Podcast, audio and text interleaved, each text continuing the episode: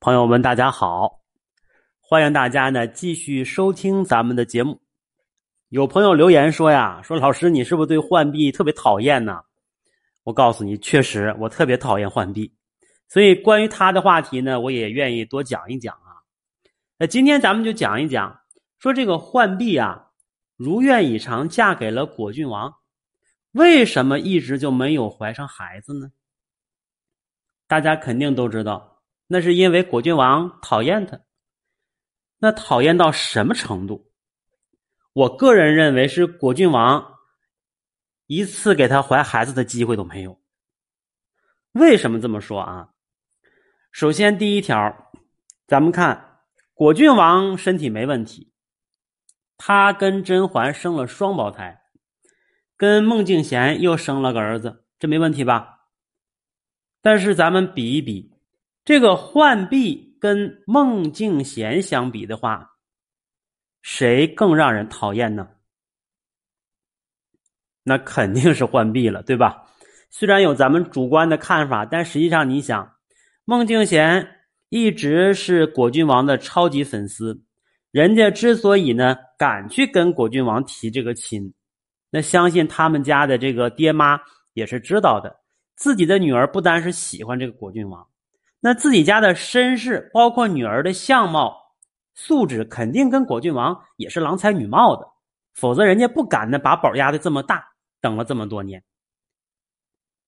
反过来看这个浣碧呢，除了长得有几分像这个甄嬛之外啊，别的素质真的是马马虎虎，拿不出手。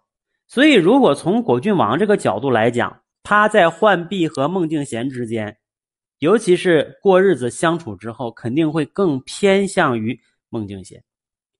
但是，果郡王的心里最爱的是甄嬛。虽然娶了这二位，可他呢对这二位啊，并没有主动的走近。所以你看，孟静娴怀完孩子之后，他咋说的？他说：“我这孩子来的怎么的？”侥幸也好，幸运也好，他是使手腕来的，他是把果郡王给灌醉了之后，然后他下的手。这说明两件事第一件事呢，虽然是果郡王被他灌醉了，但是呢，看来果郡王也不太排斥跟他相处，至少两个人有机会在一起喝酒。第二一个，这个孟静娴呢，心机很深，把他灌醉了，哎，这才得到了一次。有孩子的机会，相反，浣碧是不是啊？根本连这个机会都没有。也就是说，孟静娴这个条件还得处心积虑把她放倒，才得到了一次亲近的机会，怀了孩子。浣碧这个智商和这个能力，他是办不到的。那么也就是说，果郡王压根没给他机会。第二一条啊，我们从浣碧他的这个描述当中，也能够大概其推断出来。她嫁给了果郡王之后啊，只要进宫就是抱怨，对不对？哎，一会儿又挑拨这个孟静娴跟甄嬛之间的关系，哎，一会儿又说这个府里如何如何。他有一次说了非常关键的一句话，他说什么呢？他跟甄嬛说：“他说姐呀，我心里苦啊。”那我们就想，你苦什么呢？你是王爷的夫人，是不是啊？要吃有吃，要穿有穿。地位你也有，里子面子全让你占了，家里还你管事儿，说你苦什么呢？那你唯一的苦，还不能跟甄嬛去说的，只有一件事就是他跟果郡王之间这个关系。他怎么说？他能说姐啊，你前男友不让我碰他，所以我没孩子。他能不能这么说？他不能这么说，只要他还有点脸，对不对？他不能说，他不能说。可是他憋屈，他这个话回到家里跟他老公不能说，那跟孟静娴也不能说。要跟人家说，人家得乐得直蹦高。那他只能回自己的娘家甄嬛身边倾诉，他又不能点头。这种苦，想说说不出来，哑巴吃黄连。表面上他得到了果郡王的人，但是他没得到人家的心，连这个肉体都沾不上边你说他能不苦？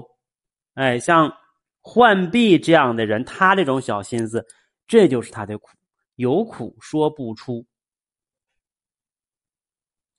第三一点，我们再看到了后半程了，这个皇帝呀也发现甄嬛跟果郡王不对了，然后就想了一招，骗这个果郡王说要把甄嬛嫁出去和亲。别人不知道啊，所以果郡王和浣碧就当了真了。这个时候，果郡王他表现出来的就是一个。去拯救爱人，为爱情赴死这样一个状态，是不是啊？谁拉着我也不行，我非要去，啥也不管了。你看浣碧怎么说的？浣碧跟这个果郡王说：“说什么？说你不能去啊，你得看着我们呐，是不是啊？我是你们的这个老婆孩子都在这儿，你得顾着我们。你看不好使。哎，他又怎么说？说呀，这个甄嬛呐。”你不要把他想的那么好，他去核心，他是为了自己。这个话乍听起来没毛病，可是你细品，浣碧跟甄嬛是什么关系？是亲姐俩。浣碧能走到今天，完全是靠的甄嬛。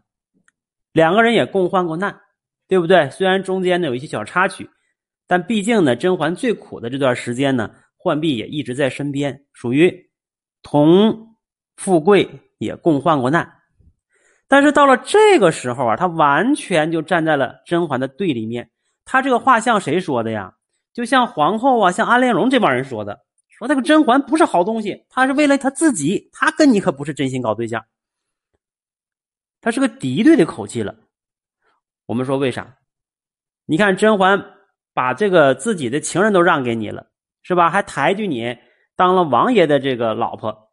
给你身份地位都提高了，结果最后这是仇人的语气。他把甄嬛恨透了。他为什么恨透了甄嬛呢？就是因为他始终就没有得到过果郡王。但凡他要是跟果郡王关系能稍微走得近一点，那他对于甄嬛可能更多的是什么呀？有一点愧疚。你看，我把你男朋友给抢了，是不是？本来是自己姐夫，他给占了，他应该是有点愧疚。可是到这个时候，他对甄嬛一点愧疚没有，他完全是痛恨。所以这个不能完全说是浣碧他没良心啊，很大的一个可能，就像我刚才说的，他虽然名义上是嫁给了果郡王，可是他连一个指头他都碰不着，说这样才会激起他的反抗，激起他的这个内心的一个。非常非常大的一个反转，对甄嬛恨之入骨。所以说，如果这些都成立的话，我们就能理解了啊，为什么这果郡王跟浣碧结婚这么多年了，连个孩子都没有？